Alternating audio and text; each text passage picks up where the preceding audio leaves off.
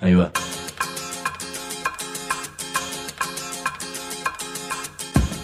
La Vaca es una colecta de recursos, es una cooperativa de trabajo, es una página web, un periódico mensual, una editorial, una cátedra, un bar. Es lo que necesitamos crear para ganarnos la vida y perdernos la obediencia de vida.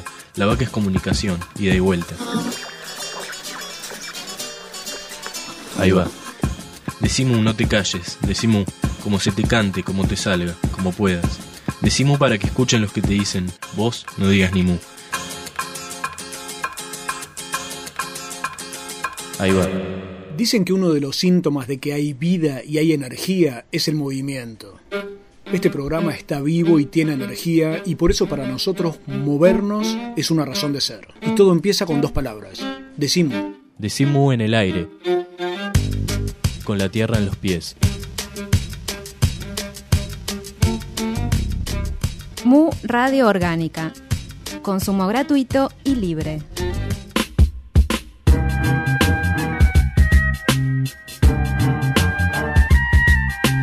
La pérdida de la libertad es lo más duro que le puede pasar a un ser humano. Pero para un militante que está convencido de la justeza de su lucha, es un desafío a asumir. y son ellos los que decidieron seguir vivos porque tienen la esperanza de poder seguir, de, salir en libertad y poder seguir luchando para, eh, para que los derechos de- del pueblo mapuche sean respetados. En el calor de esa lucha nos aplican una serie de leyes y de persecuciones que son muy desmedidas, son muy grotescas. En mi caso, por ejemplo, por ser dirigente, yo arriesgo 130 años de cárcel. La desventaja estratégica es obvia, o sea, estamos en desventaja estratégica contra la oposición oficial, contra la prensa, que está contra los grupos económicos, estamos contra los entes del Estado, la institucionalidad, estamos en contra de todo, de todo ese aparato. Eh, Es la confrontación del, del pueblo nación mapuche con el Estado. Eh, ellos defienden los intereses de las transnacionales, de los poderosos, del poder de dominación, y nosotros defendemos nuestros espacios mínimos de comunidad. Tratan de mostrarnos a nosotros como los malos de la película, tanto cuanto nosotros nos entendemos como los que estamos luchando por justicia.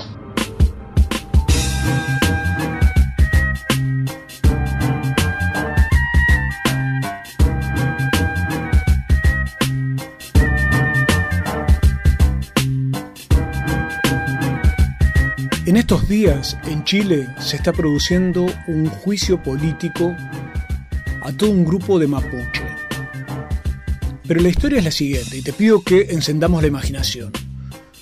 Yo estaba en una cárcel a punto de entrevistar a un preso político que es acusado de terrorismo, lo mismo que otros 18 vecinos y compañeros suyos. Esos presos y un grupo mayor, yo creo que llegaron a ser 38, venían de hacer una huelga de hambre en la cárcel, en distintas cárceles, que duró 82 días. En realidad no son terroristas, como te dije recién, son mapuche. Y ya vas a conocer esa parte de la historia que es bastante cinematográfica. Es más, vas a poder escucharla, pero por ahora no se lo cuentes a nadie.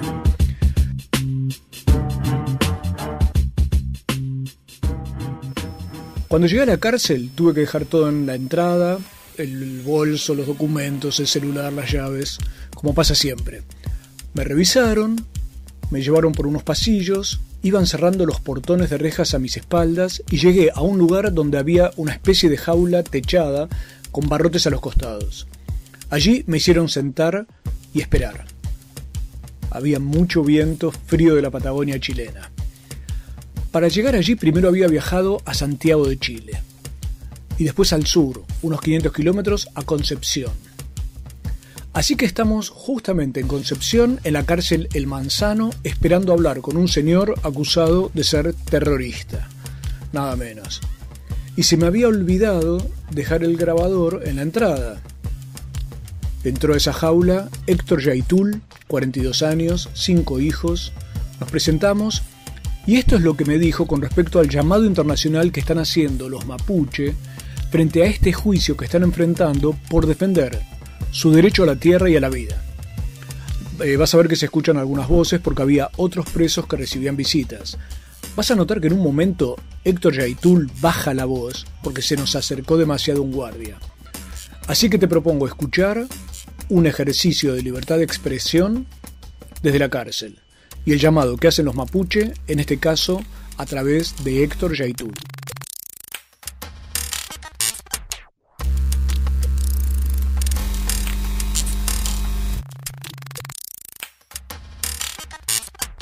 Haciendo un llamado, digamos, a las organizaciones sociales y políticas, tanto de tu país como del continente o, del mundo en general, digamos, que simpatice, que solidarice con la causa mapuche, que la vea legítima, para hacer un aporte concreto, o sea, acercarse a los juicios, a ese escenario, para apreciar esta realidad, porque detrás de estos juicios también se va a poder apreciar la realidad de lucha de las comunidades y de sus representaciones, porque nosotros somos representaciones de las comunidades de lucha.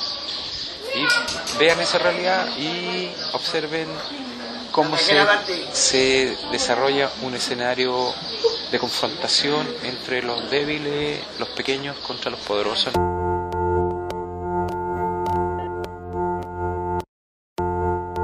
Ya vamos a volver con Héctor Yaitul, pero yo me venía haciendo preguntas, te diría, en tres dimensiones. Primera pregunta, ¿qué es un terrorista?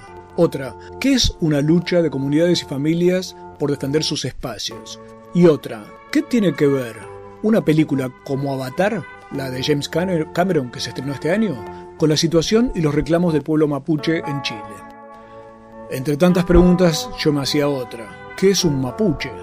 De eso pude hablar con Francisco, un joven mapuche justamente de 25 años que estudia construcción, con pocas palabras, sencillas, me explicó algo que quisiera compartir porque me parece fundamental para tratar de entender.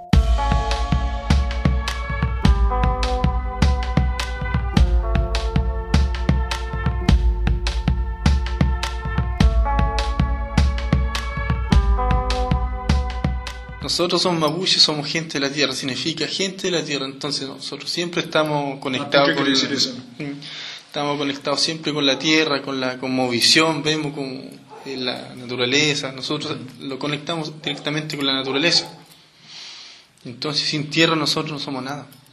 Y si somos un pueblo, tenemos una lengua, tenemos una historia, y sin territorio, y si no tenemos autonomía tampoco vamos a poder resistir.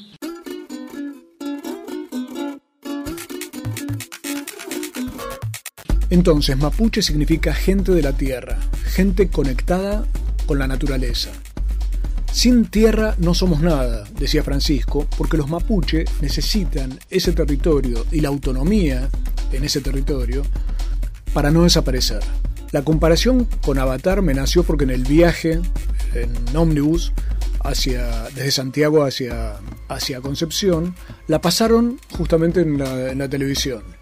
Si no la viste, te la recomiendo. Yo no la había visto y en cualquier caso, uno puede siempre viajar al sur de Chile, a lugares increíbles como el lago Liauleu, donde todo esto es una enseñanza en tres dimensiones, pero reales. Sigamos con el viaje. La situación es la siguiente. Durante toda su historia, los mapuche que viven en Chile vienen reclamando territorios y autonomía como pueblo. Estos derechos están reconocidos por las convenciones internacionales sobre pueblos indígenas, Claro, en los territorios que ellos demandan, lo que hay son empresas forestales para las pasteras de celulosa, son tan grandes como la que hay del lado uruguayo, pero en este caso Arauca en Chile. Esas pasteras liquidaron todo el bosque nativo para plantar pinos y eucaliptos que están dejando sin agua a toda la región. Hay mineras, termoeléctricas, todo el tipo de negocios que en Argentina conocemos bastante detalladamente. En el caso de Chile, esos negocios son acompañados por la acción concreta de la policía, de grupos de inteligencia que vienen desde la época de Pinochet, persecuciones a los mapuche, inteligencia interna y toda clase de cuestiones que acaban de publicarse en un libro llamado Tortura Nunca Más, fíjate el nombre, de la editorial Quimantú, realizado por la Comisión contra la Tortura de Chile. ¿Qué ocurrió? La situación detallada la vas a encontrar en la próxima MU. Pero sintetizando el problema, hay territorios en disputa entre las empresas forestales y mineras, por un lado, las termoeléctricas también, y las comunidades mapuche por el otro. La policía espía y provoca. A raíz de un enfrentamiento por el territorio, se produjeron detenciones masivas. Te aclaro que en los últimos años ya hubo más de 400 procesados mapuche por este tipo de problemas. Y siempre los acusan, o por lo menos muchas veces los acusan por la ley antiterrorista, y para colmo, como le pasa a Héctor Yaitul, nuestro invitado, por así decir, del programa de hoy, los acusan también por la justicia militar. Pero en realidad no ocurrió nada terrorista, ni hubo bombas, ni atentados, ni crímenes. Los mapuches se defienden al viejo estilo. Las mujeres ponen el cuerpo, los hombres empujan, o puede haber alguna piña, los jóvenes tiran algunas piedras. Son enfrentamientos de luchas sociales. Son palos contra balas y tanques del otro lado, donde los mapuches defienden a sus comunidades. Se podría pensar al revés, como ha pasado aquí con los familiares desaparecidos, con las madres, por ejemplo.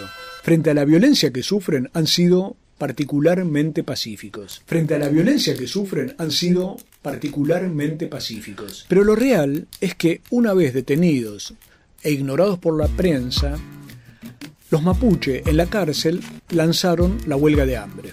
Ahora te propongo que escuches a Natividad Lianquileo, joven mapuche de 26 años, que es la vocera de estos presos políticos mapuche.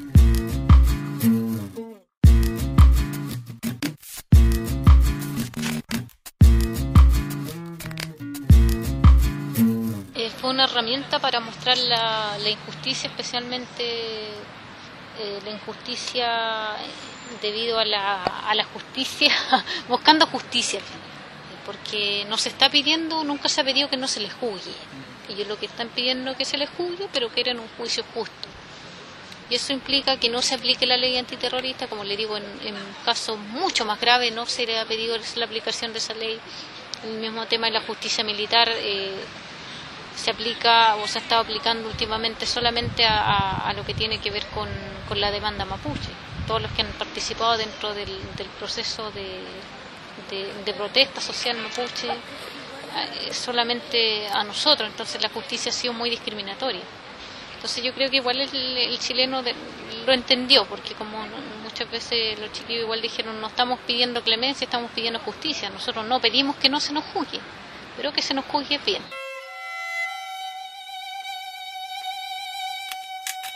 La injusticia de la justicia, decía Natividad, con una ley antiterrorista que no se aplica a otros casos, a huelguistas, a cortes de ruta y demás, por suerte no se aplica, pero sí se aplica a los mapuche, por lo cual uno reconoce cierto racismo o discriminación, como decía recién Natividad.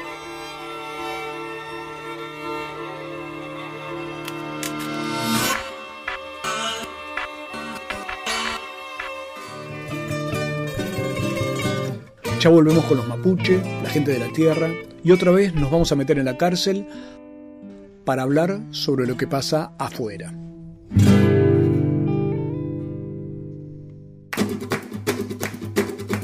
Decimu. Palabras como puente.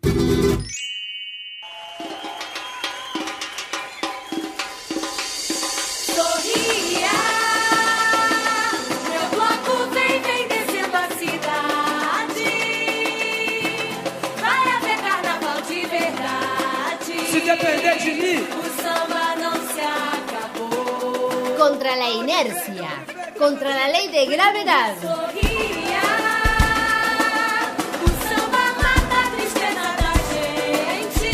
Contra la contrariedad, contra la cultura oficial, contra la copia, a favor de la libertad y sobre toda mente contra lo irremediable. Poesía diciendo O rei mandou a gente olhar pra frente. Na verdade, parceiro, o rei tá dentro da mente. Partideiro indigesto, eu sou e sei que sou. Eu fico com a pureza da resposta das crianças. É a vida, é bonita e é bonita no gogó. Viver e não ter a vergonha de ser feliz. Cantar e cantar e cantar a beleza de ser um eterno aprendiz. Ah, meu Deus, eu sei, eu sei que a vida devia ser bem melhor e será. Mas isso não impede que eu repita. É bonita, é bonita e é bonita. Ojalemos con las glándulas, ojalemos con los brazos, ojalemos con los abrazos extendidos, extendibles. Ojalemos a la hora de dormir. Ojalemos al paso. Ojalemos al atardecer. Ojalemos inclusive cuando la vida se pone flácida. Ojalemos, aunque tarde. E vida, e que diga.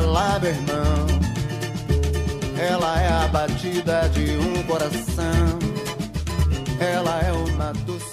Ojalemos aunque el horizonte esté herido por escuadras.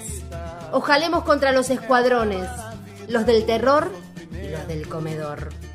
Ojalemos bordándonos la frente con la locura que nos cura. Ojalemos falopeados de dulzura, holgoriosas de primavera. Ojalemos con todos los artistas que agujerean las paredes con ventanas. A quem fale que é um divino mistério profundo.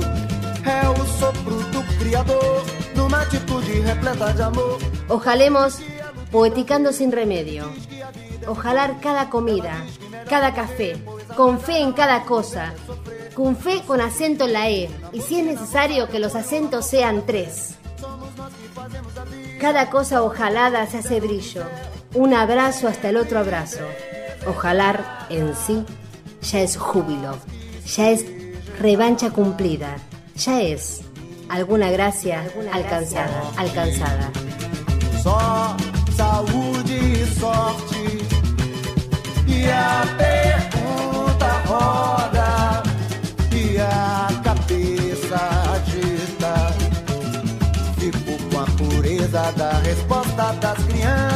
É a vida, é bonita e é bonita. Aquí está lo mejor. En este número de Mu, Bombita Bayer, Bombita Bayer, el anti-prócer, el periodismo, el Che, Rodolfo Walsh, la primera huelga en Clarín, el presente y las revelaciones de un hombre para el que no hay causas perdidas. Argentina originaria, el libro sobre las batallas de los pueblos indígenas de ayer y el significado de las actuales. Además, La Esma de Roca, el diario de Josefina Ludmer, Lo que grita el Padelay. Mu, el periódico de la vaca. Pedíselo a tu kiosquero o mandanos un mail a infolavaca.yahoo.com.ar y te lo mandamos por correo.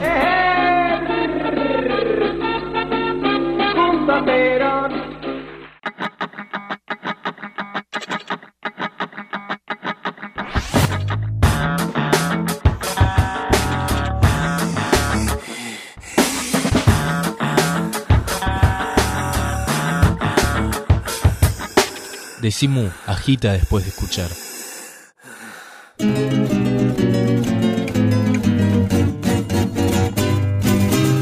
Estamos en Decimú, el programa lo podés volver a escuchar en cualquier momento en www.lavaca.org. www.lavaca.org. Estamos en este viaje hacia Chile, a la propia cárcel El Manzano, donde hay un grupo de mapuche que son presos políticos que están siendo juzgados en este mismo momento, en estos días de noviembre, en Cañete, al sur de Chile. Y a través nuestro, a través de la vaca y de Decimú, están haciendo un llamado internacional a observadores y organizaciones sociales y de derechos humanos para que se conozca el juicio que están viviendo, para que se solidaricen. Y como nos decía la, vocera de los presos, Natividad Yanquileo, para que se difunda esta cuestión. Lo invisible termina siendo un peligro porque genera impunidad.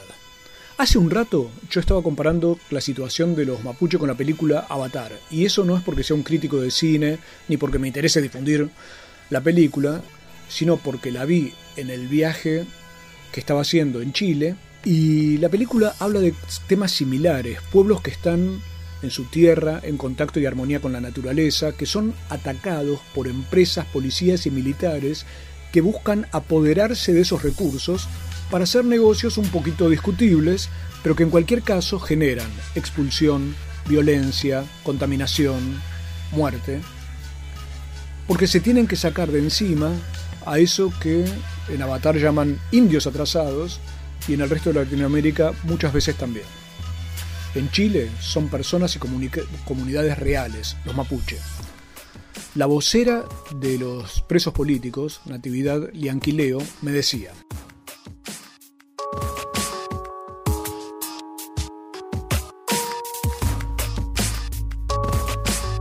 La gente que hoy está presa es muy importante dentro del pueblo mapuche.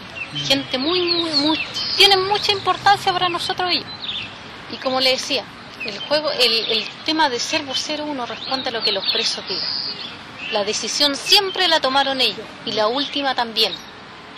Y son ellos los que decidieron seguir vivo porque tienen la esperanza de poder seguir, de, salir en libertad y poder seguir luchando para, eh, para que los derechos del pueblo mapuche sean respetados.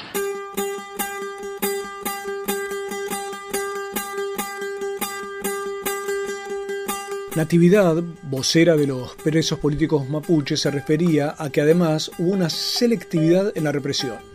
Metieron presos a quienes eran especialmente importantes para ese conflicto de tierras que los mapuche tienen con las empresas y con las llamadas fuerzas de seguridad. Un detalle que me pareció insólito. Si en Chile yo discuto con un policía y le digo algo referido a su mamá, si lo insulto, cualquier cosa de este tipo, pasaré a ser juzgado por la justicia militar. Pero si un policía o un militar matan a un manifestante, o a un huelguista, o a un mapuche, también serán juzgados por la justicia militar, que todos sabemos qué imparcial que es, ¿no es cierto? A lo largo de toda la historia y en todos los países. No suele ser muy imparcial con sus propios muchachos. En el caso de los mapuche, para no quedarse cortos, les aplican doble juzgamiento, civil y militar. Es tan arbitrario esto y tan arbitraria la aplicación de la ley antiterrorista que el propio gobierno de Sebastián Piñera, que ustedes saben que no es precisamente un defensor o un fanático de los derechos sociales y humanos, aceptó el gobierno, te decía, quitarles las acusaciones por la ley antiterrorista. Pero en realidad es como una pequeña trampa, porque la Fiscalía puede mantener esa acusación contra los presos mapuche. La ley antiterrorista vigente en Chile y que sirve para tener eternamente encarcelados a, los mapuche fue inventada, imaginarás, por Augusto Pinochet. Te contaba que antes hubo 400 juzgados a lo largo de estos últimos años de la concertación en Chile. El propio Héctor Yaitul, a quien tuve la posibilidad de entrevistar en la cárcel y a quien vamos a seguir escuchando ya mismo, ya fue preso durante otros dos años y medio.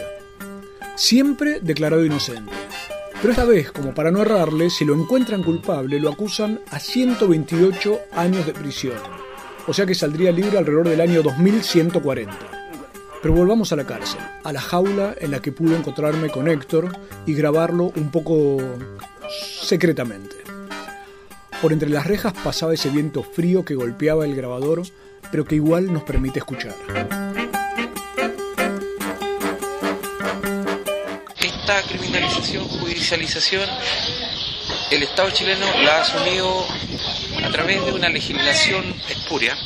Ahí se hace conocida la aplicación de la ley antiterrorista, la cuestionada ley, la aplicación de la justicia militar que aún opera en Chile, el doble procesamiento, el doble juzgamiento, que son aberraciones jurídicas.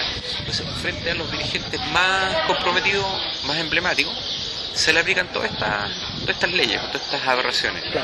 Ahora, eso obligó a los presos políticos mapuche encarcelados a desarrollar una huelga para denunciar esta situación a distintos niveles, no solamente en Chile, sino a distintos niveles internacionales, de que había injusticia. Justicia en el sentido de cómo nosotros estábamos siendo procesados. Y la justicia parte de que nosotros luchamos por derechos políticos territoriales de un pueblo originario. Y lo otro es que en el calor de esa lucha nos aplican una serie de leyes y de persecuciones que son muy desmedidas, son muy grotescas. En mi caso, por ejemplo, por ser dirigente y por supuestamente estar muy comprometido en este tema, yo arriesgo 130 años de cárcel. Es lo que tenés sumado hasta ahora. Claro, eso es lo que está pidiendo los entes eh, políticos judiciales que me tienen hoy día preso. ¿Qué edad tenés? Ministerio Público y Fiscalía me pide 103 años en la causa civil y en la justicia militar me piden otros 25 años.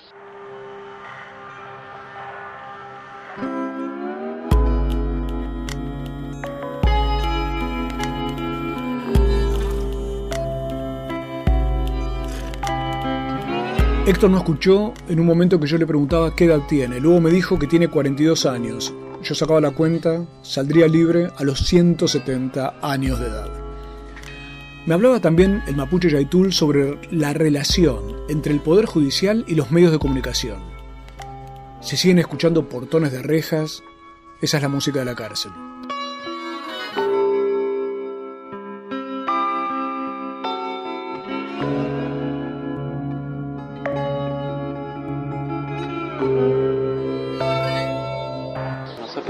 No, tenemos la prensa a favor.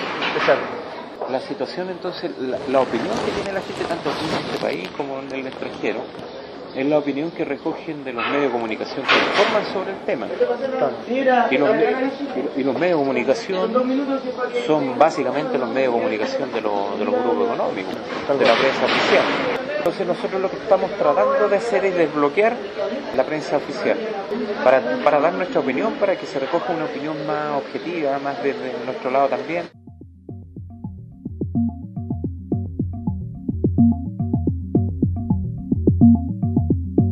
En un momento, Héctor Yaitul, en la cárcel de Concepción, me explicaba que la lucha mapuche viene siendo totalmente defensiva y en una situación extremadamente difícil. Como las palabras pueden verse, mirá lo que me decía cuando le pregunté por qué se da esta cuestión. Y fíjate también la enumeración de quiénes son los que tienen los mapuche en su contra.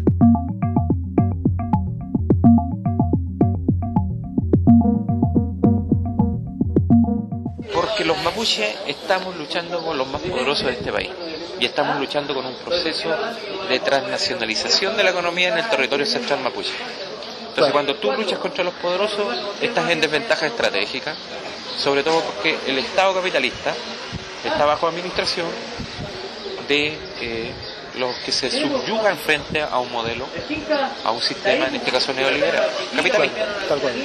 Por lo tanto, la desventaja estratégica es obvia, o sea, estamos en desventaja estratégica contra la oposición oficial, contra la prensa, que es contra los grupos económicos, estamos contra los entes del Estado, la institucionalidad, estamos en contra de todo, de todo ese aparato.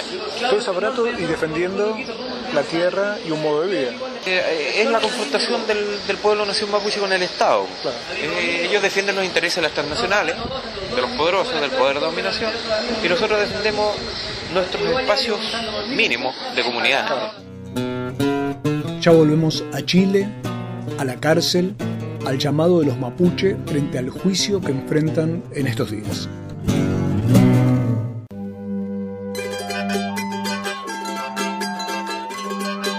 Bicentenario en Filo. La Facultad de Filosofía y Letras celebra el bicentenario de la revolución que abrió el camino a la construcción de la nación argentina. Primer concurso de obra original para banda sinfónica. Primer premio 10 mil pesos y estreno de la obra por la banda sinfónica de la Facultad de Filosofía y Letras. Participa.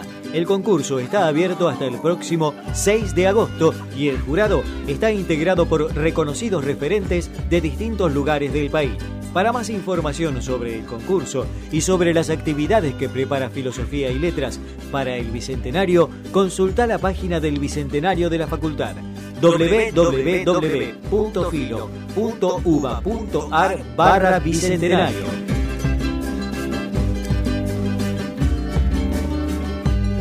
Vení a la facultad, es nuestra, es tuya.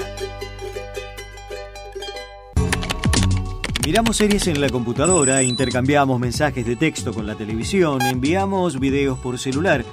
La tecnología evolucionó. El sindicato también. Ahora estamos junto a los trabajadores de televisión, servicios audiovisuales, interactivos y de datos. El sindicato está con vos en tu capacitación, en tu salud, en tus derechos. SATSAI, el sindicato de las nuevas tecnologías. Estamos con vos. Vivir sin violencia. Centro Municipal para Mujeres en Situación de Violencia Conyugal. Si te ocurre, no sientas vergüenza. Pedí ayuda. Consulta 0800-345-68537. Todos los días, todos los derechos. Municipio de Morón. ¿Cuáles son los elementos?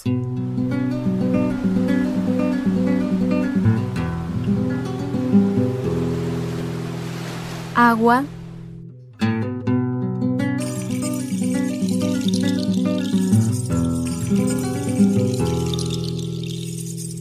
tierra,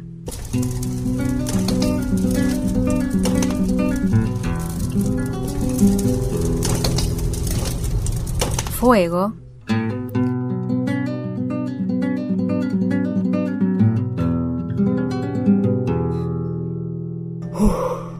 Aire. Y además comunicación.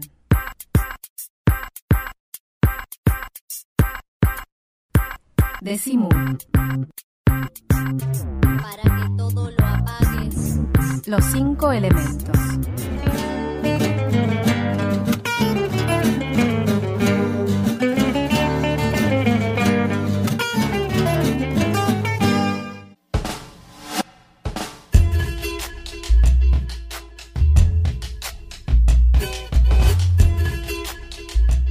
Seguimos en Decimú con este viaje a Chile, donde los mapuche están enfrentando desde el lunes pasado, el lunes 8, un juicio armado, donde por defender sus tierras y chocar con provocaciones policiales, los acusan bajo la justicia militar y por la ley antiterrorista de los tiempos de Augusto Pinochet. Esto es, me defiendo de policías que me atacan o entro a un terreno que considero en disputa porque considero que forma parte de mi propia comunidad, supongamos que es una forestal, y termino acusado de terrorista. El propio gobierno de Sebastián Piñera, te contaba, ha reconocido que es una barbaridad, pero por más que dijo que no va a acusar por ley antiterrorista a los mapuche, el Ministerio Público, que es el que en realidad lleva adelante la acusación, la Fiscalía, sigue acusándolos por ley antiterrorista. Los mapuche habían hecho 82 días de huelga de hambre pero ahora están siendo juzgados, como te contaba recién, y a través de www.lavaca.org y de Decimu están haciendo este llamado internacional a solidarizarse y a conocer lo que está ocurriendo en Cañete, que es el lugar donde se está desarrollando el juicio. Para solidarizarse se puede escribir a www.lavaca.org o mejor dicho, a infolabaca.yahoo.com.ar. En La Vaca en la nota que realizamos sobre este tema, además están los teléfonos de los voceros de los presos políticos mapuche. Te contaba que estuve en la cárcel El Manzano, ubicada en Concepción, con Héctor Yaitul, que pertenece a la coordinadora Arauco Mayeco, que es una de las tantísimas organizaciones mapuche que reclaman algo que ya forma parte de convenios internacionales, el respeto a su pueblo, a su territorialidad, a su autonomía. En la cárcel en esa jaula, como te contaba recién, en la que estábamos Héctor y yo calados de frío con el vientito patagónico y con policías de los del otro lado de los barrotes, Héctor me hablaba de cómo, frente a las transnacionales económicas, los mapuche están defendiendo espacios mínimos de comunidad. Le pregunté si esa defensa de espacios mínimos implica también la defensa de una cultura, de un modo de ser y algo que ya no empalma con los clásicos esquemas ideológicos de izquierda, sino con algo que es a la vez más viejo y más nuevo. Pero escuchemos lo que me dice Héctor sobre esa cuestión.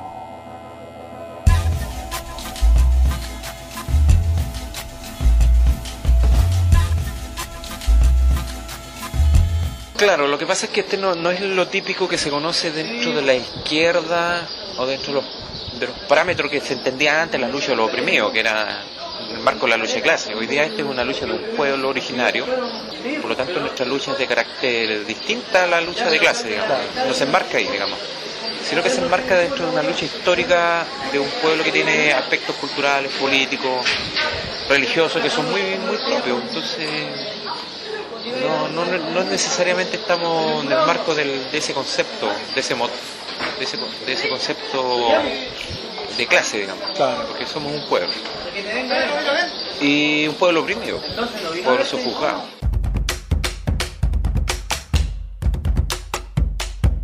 Esto empalma con algo que hablé también fuera de la cárcel con Natividad Lianquileo, la joven vocera de los presos políticos mapuche. Va mi pregunta.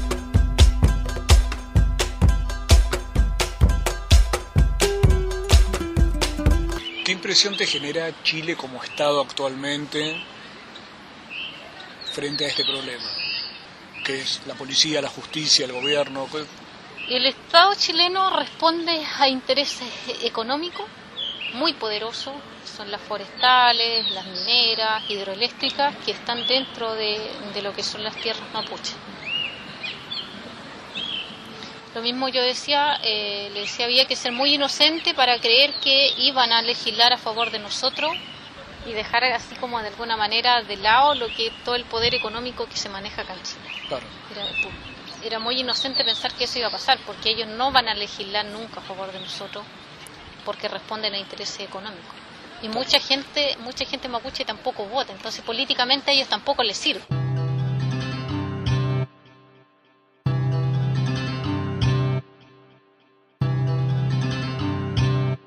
Te propongo volver ahora entonces a la cárcel de Concepción, la cárcel del Manzano, porque Héctor trata de explicarse por qué hay tanta continuidad entre políticas donde los militares, los progresistas, la derecha, todos se parecen en una cosa, el entusiasmo contra los mapuche. Y de paso, Héctor nos habla de autonomía.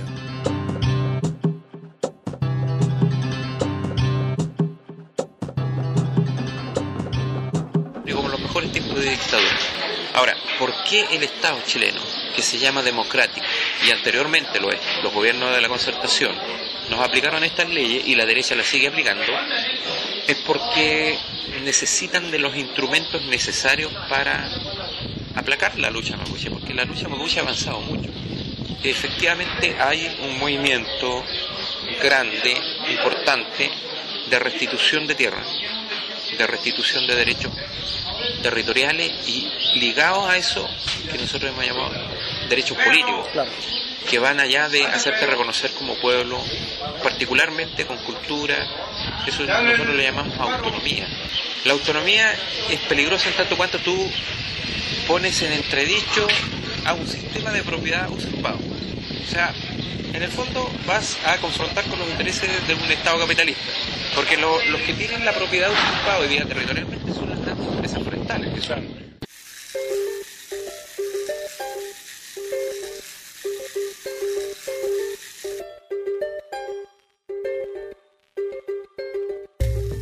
El viento pegaba en el grabador, yo en el momento no podía darme cuenta. Héctor planteaba que la autonomía confronta con intereses de las empresas y el Estado que tienen lo que los mapuches consideran su tierra usurpada. Le pregunté entonces qué significó ese despojo de tierras en términos prácticos. En su respuesta da a entender cómo la lucha de los mapuche es de las pocas en el continente que ha logrado sobrevivir durante siglos. Y no es una cuestión fundamentalista. Veamos entonces cuánto les quitaron y cómo se planta este mapuche frente al tema.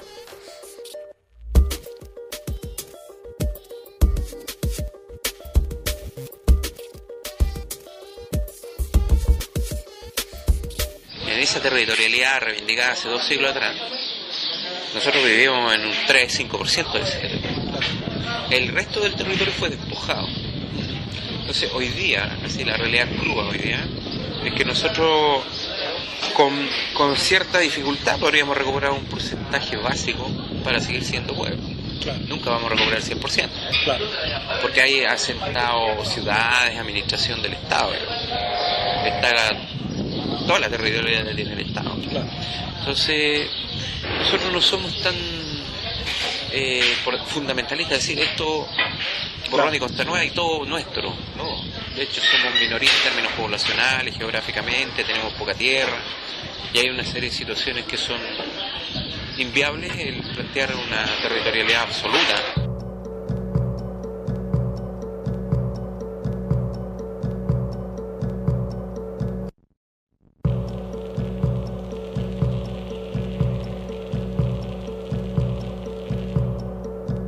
Yo le decía a Héctor Yaitul que estos argumentos se pierden en los medios de comunicación, que tienden a etiquetar muy mal a los mapuches para formatear cabezas.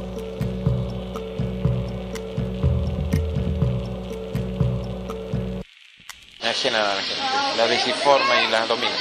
El caso mapuche trata de ocurrir eso también, pues, tratan de mostrarnos a nosotros como los malos de la película, en tanto cuanto nosotros nos entendemos como los que estamos luchando por justicia por justicia para nuestro pueblo y por justicia en general.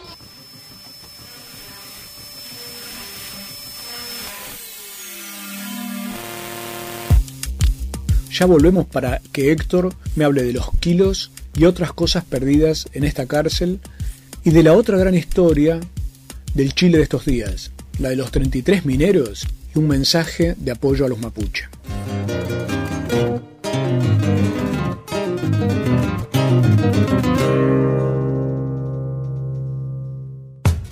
La Vaca Editora, libros que muerden. Podés comprarlos a las mejores librerías o hacer clic en www.lavaca.org y te lo mandamos por correo. Libros que muerden.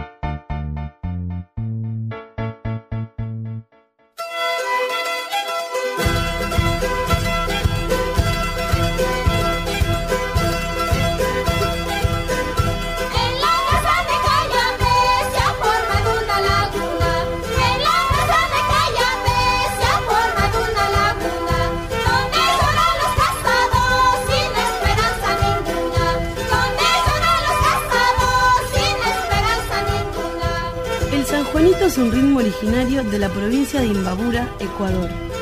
Alegre y bailable, es un género eminentemente festivo tanto en la cultura mestiza como en la indígena. Su fórmula rítmica repetitiva hace que los danzantes y músicos entren casi en trance.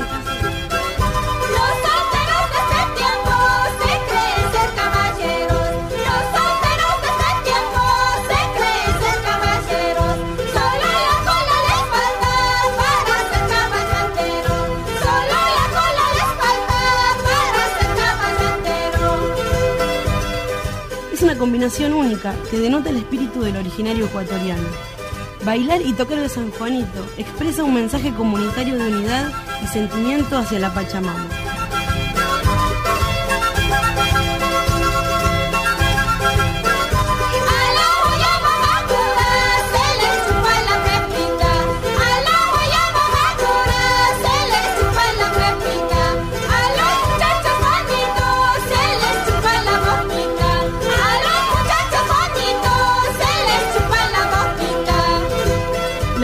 Musical de los grupos andinos empezó en Peguche, Otavalo, con la formación de la banda Ñanda Mañachi. Ñanda Mañachi, que en lengua quechua quiere decir préstame el camino, es la agrupación musical que más ha venido trabajando en la creación y difusión de estos ritmos. Desde 1969 y junto a 18 comunidades indígenas llevan adelante una importantísima e incansable labor cultural. Tienen su propia escuela de música y un taller de construcción de instrumentos andinos donde se fabrican auténticas joyas sonoras, brillantes por donde se las oiga. Del último álbum de Ñanda Mañachi, La persistencia de los sueños, estamos escuchando Así son los alteritos.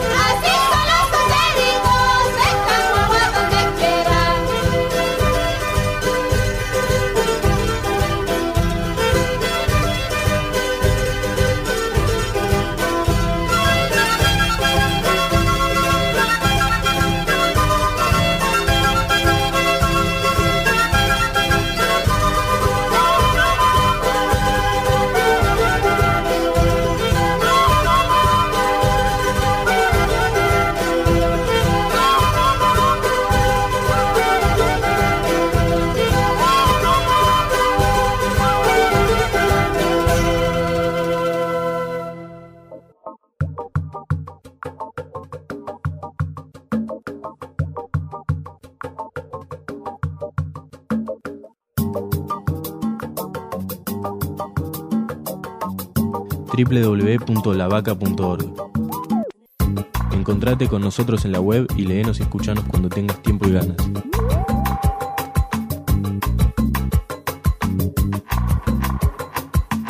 www.lavaca.org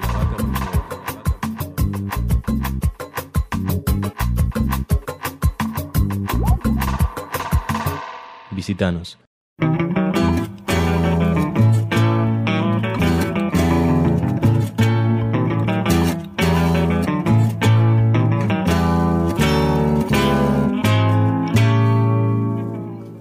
Seguimos en Decimú, el programa de la Cooperativa de Trabajo La Vaca que podés volver a escuchar, como siempre te cuento, en cualquier momento en www.lavaca.org. Estamos con un viaje a Chile, a los territorios mapuche. Todo lo vas a encontrar mucho más detallado en la revista Mu.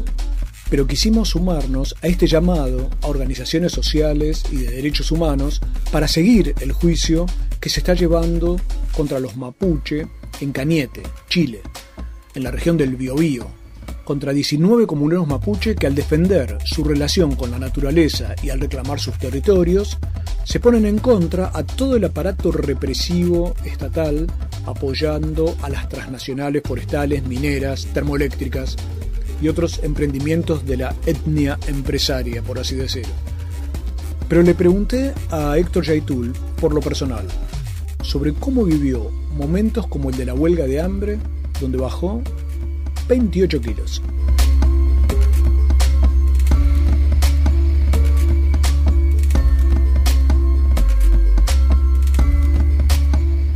Sí, nosotros sufrimos bastantes costos de la huelga, costos que son físicos, que son propios del dolor que se vive en el contexto de huelga. ¿Cuánto, bajaste vos de peso? 28 kilos. 28 kilos. Claro. ¿Arrancaste con cuánto? Con 94, 95. Claro, y quedé en 67. Y sí, por las afectaciones de siempre, pero yo ya vengo con dos o tres huelgas encima de anteriores porque he estado varias veces preso. Entonces como que me acostumbro, en realidad uno nunca se acostumbra a este, punto, pero es que ya tiene como, como anticuerpo, digamos. Claro.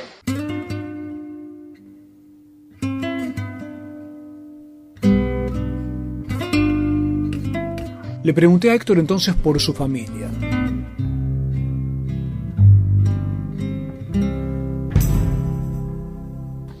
Familia es una familia maravillosa, fuerte. Tengo cinco hijos. ¿Cinco hijos? Sí, de 15 a 3 años.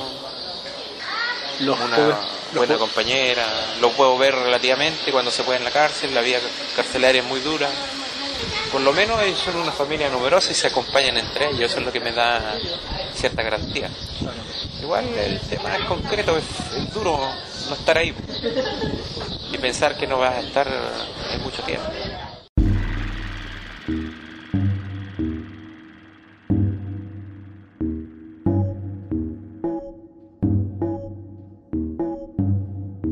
Seguíamos la conversación en ese frío patagónico en medio de esa jaula en la que nos habían metido. Yo ya estaba esperando que vinieran a buscarme para salir, pero surgió este diálogo donde Héctor me hablaba de los grupos económicos y a la vez el acompañamiento. Mirá la sorpresa que surgió durante la conversación.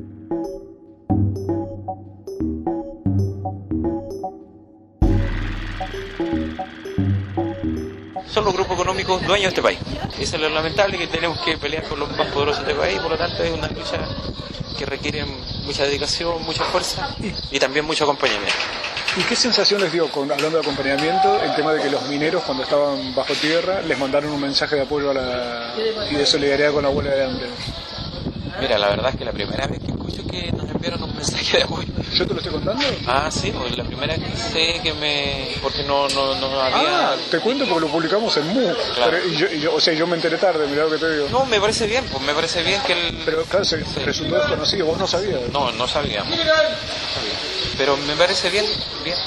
Ahora el tema es ellos estaban bajo tierra y pensaron en la huelga de ustedes. Sí, bien. Nosotros igual pensábamos en ellos en realidad. Pensábamos en lo desgraciada que la situación de ellos y de otra gente. Como porque lo de ellos da da como para mirar más cosas, digamos, del mundo minero, del mundo de los empresarios, de los trabajadores, digamos. El capitalismo por reducir costos, por aumentar su ganancia, no te da vías de evacuación, no te garantiza cosas, entonces eso es lo que más hay que atacar en este, en este tema, digamos, lo que le pasó a ella. Pero bien, pues esas cosas son así. Pues. Lo lamentable es que se farandulicen las cosas, se haga marketing de situaciones, se saque capital político del tema. Eso es lo más nefasto y ahí apoyan mucho los, los medios de comunicación.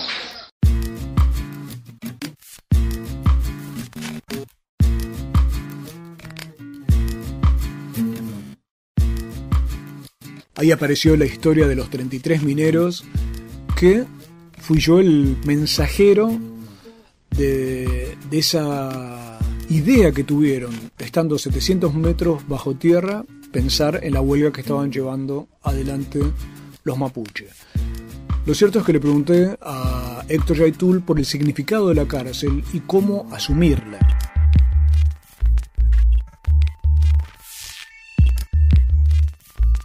La cárcel es un castigo, el encierro es un castigo, es lo más duro que te puede pasar. La pérdida de la libertad es lo más duro que le puede pasar a un ser humano.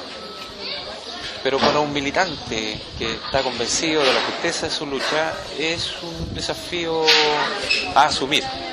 Nadie puede decir vamos a hacer tartaleta sin quebrar huevos, digamos, sin sufrir los costos.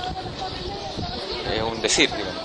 Las luchas verdaderas no son luchas en que no te pase nada, uno sufre costos clandestinidad, persecución, cárcel, muerte, daño, qué sé yo, costo, deja de lado familia y todo. Y la cárcel obviamente te trae esta, situación difícil. ¿Cómo asumirla? Con la convicción de que la justicia de la lucha, eso es todo lo que hay que hacer. Y ahí uno se mantiene lúcido, busca las ventanitas de libertad en un libro, en un mensaje, en la posibilidad de transmitir, de mantenerse, de hacer eh, un poco una vía mínima, digna, luchar por espacios más dignos al interior de la cárcel, condiciones necesarias, hasta lograr la liberación nomás, hasta lograr la libertad, digamos. Lo otro no está en mi, en mi concepto, el quiebre, por ahora. No está en mi concepto el quiebre, el renegar, el redefinir cosas no, por ahora no.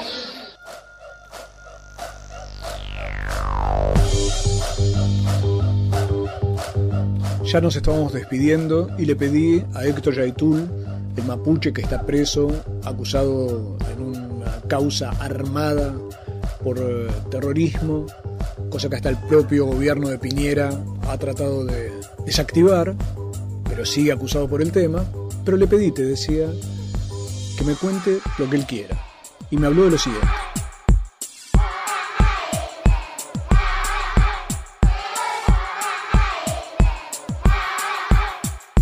Nosotros los mapuches somos un pueblo golpeado, duro, duro. No derrotaron política y militarmente en tiempos pasados. Nos dejaron en los peores espacios, roqueríos, montañas, cerca del mar, y hoy día siguen ambicionando nuestras tierras, hay una situación desgraciada, por decirlo así. Nos siguen amenazando procesos de inversión capitalista, nos llevaron a una situación límite, hoy día nos vuelven a llevar a situaciones límite, pero nuestro pueblo lucha, tiene memoria de lucha, tiene historia de lucha, conciencia. Y a pesar de que estamos en desventaja porque estamos luchando con poderes, un poder muy, muy grande. El mensaje es que se puede trabajar, se puede luchar, se puede organizar desde lo menos, desde lo poco. Y lo de la huelga era lo mismo, o sea, la huelga de hambre también demostró de parte de nuestros hermanos, de todos los que estuvimos ahí, de que a pesar de que no teníamos nada para luchar, pusimos nuestros cuerpos como instrumento de luchar para denunciar, para pronunciarnos, para exigir. Se puede luchar desde las cárceles, se puede luchar desde los espacios muy difíciles. En fin, yo creo que ese es un poco el mensaje, tener fe, esperanza, fuerza, partiendo de las convicciones, de lo justo que es la necesidad.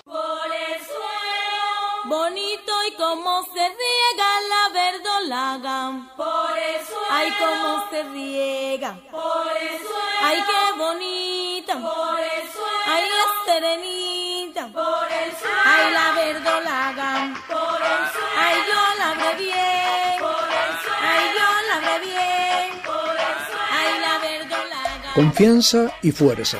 Eso decía el mapuche Héctor Yaitul. El juicio empezó el lunes pasado, el lunes 8 de noviembre, contra todo un grupo de comuneros mapuche. Los nombres que acumulan más penas posibles de cárcel son los siguientes. El propio Héctor Yaitul Carrillanca, ese es su segundo apellido, un total de 128 años. Marco Millanao Marinian, 77 años. Ramón Yanquileo Pilquimán, 65, no, perdón, 76 años, porque son 65 de la justicia civil y 11 años más de la justicia militar. 76 años de cárcel. José Huenche Reyman, si fuera acusado, se llevaría 53 años de cárcel, lo mismo que Luis Menares Chanilao y lo mismo que Jonathan Huilical Méndez. Carlos Muñón Huenumán está acusado por un total de 50 años si es que fuera encontrado culpable. Y Juan Parraleiva por otros 50 años. Ya fue dicho, todos ellos van a seguir defendiendo lo suyo, adentro o afuera. Nosotros esperamos que sea afuera. Ellos no piden clemencia, lo que piden es justicia.